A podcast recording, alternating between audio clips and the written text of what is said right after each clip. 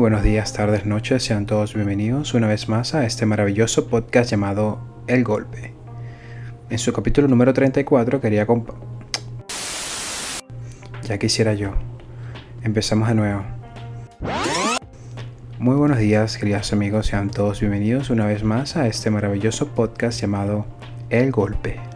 En su capítulo número 4 quiero compartir con ustedes todo lo relacionado con un famoso grupo un movimiento que seguramente ustedes han escuchado, llamado Antifa.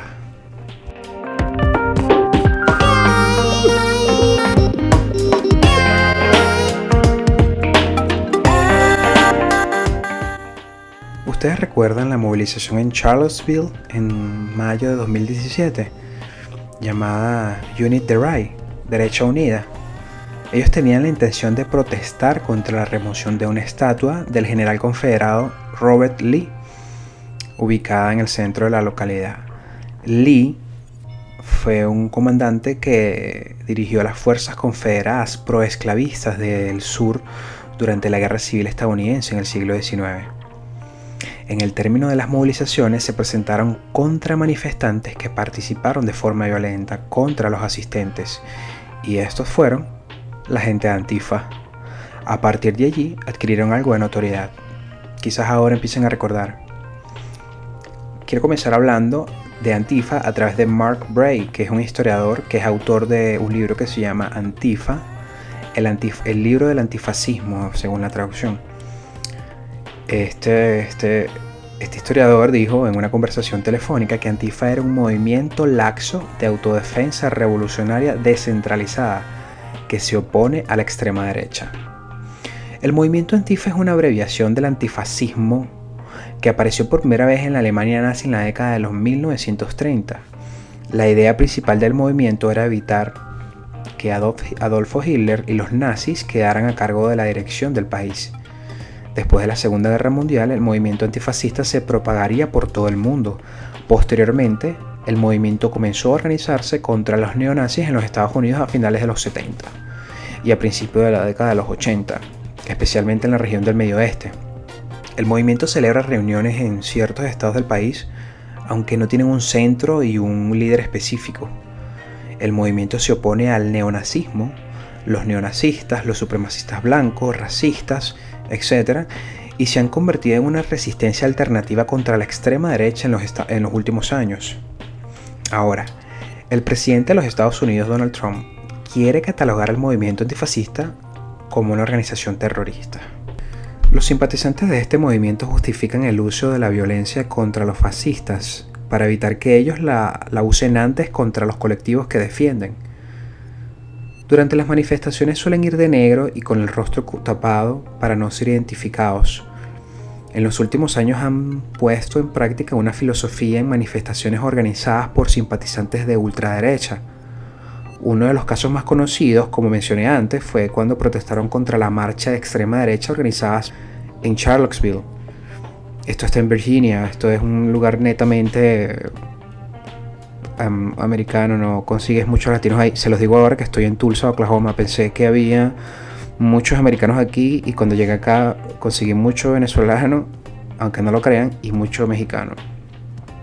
En todo caso, uno de los casos más conocidos fue aquí en Charlottesville y eso fue en Virginia.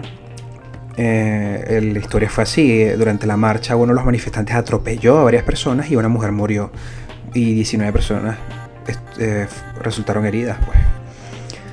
A menudo se les domina al left en contraposición al, al el movimiento de derechas que apoya al actual presidente Donald Trump. Por lo que se deduce de las palabras de Donald Trump, Antifa vendría a ser algo así como un grupo unificado, prácticamente una asociación política con sus militancias, con su sede sus estatutos.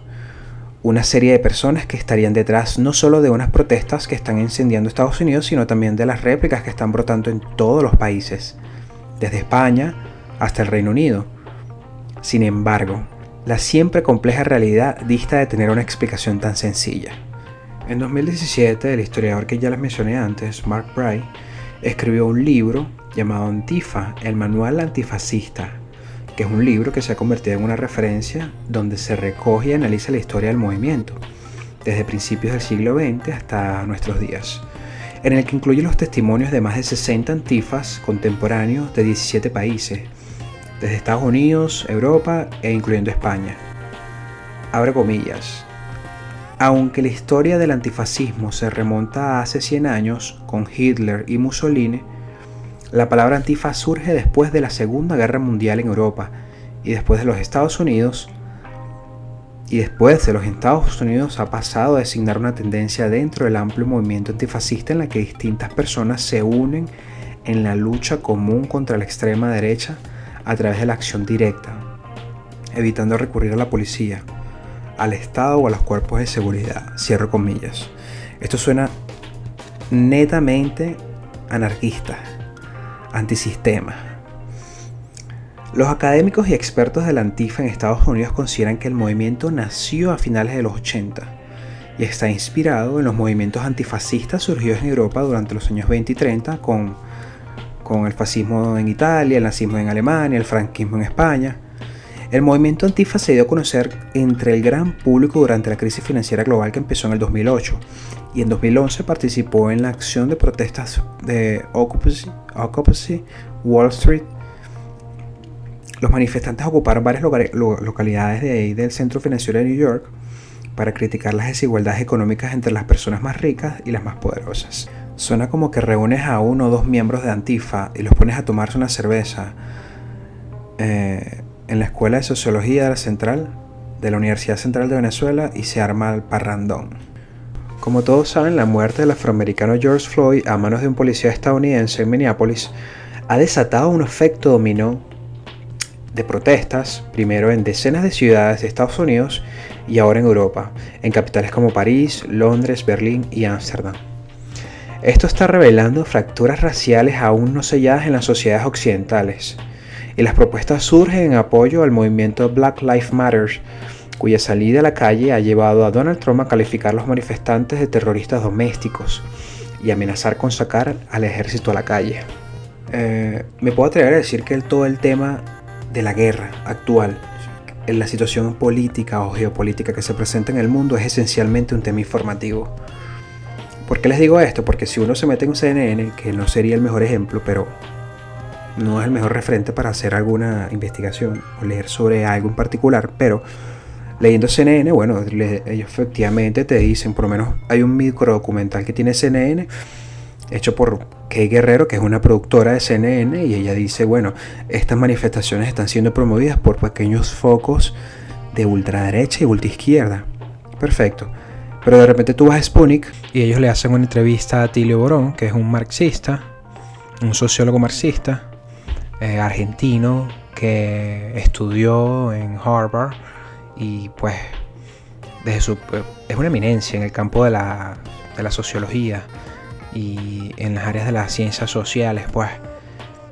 Y entonces da esas circunstancias estudiando en una, en una entidad académica conservadora liberal lo pone en una posición privilegiada de parte de los académicos, de parte del conocimiento, porque él tiene como una con una percepción más crítica sobre las ciencias sociales y partiendo de ahí la gente lo escucha. Pero una vez lo escuché decir que él, como venía mucho a Venezuela, porque le hacían entrevistas en la Universidad Bolivariana y daba conferencias, etc., de repente decía que él sabía que había una gran mayoría de, de chavistas en Venezuela, que son, son mayoría, y que bueno, que la gran mayoría del, país, de la población, estaba en favor de Maduro. Entonces, cuando tú haces comentarios como eso, eh, eh, tienes una evidente disociación de la realidad a un nivel sin precedentes. Entonces, por eso yo dejé de escucharlo, pues. Lo entrevistan en Sputnik, que, bueno, él es seguramente un invitado constante de Sputnik, y dice que las protestas son promovidas por o son financiadas por George Soros. Por supuesto que estas teorías conspirativas son mucho más sensacionalistas y más divertidas de escuchar que la versión oficial, pero el tema es esencialmente informativo.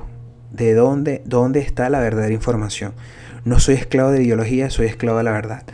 Y ese es un problema actual que se nos presenta a muchos de nosotros, los jóvenes. Se los dice alguien que estudió en una escuela de izquierda y ahora está viviendo en los Estados Unidos.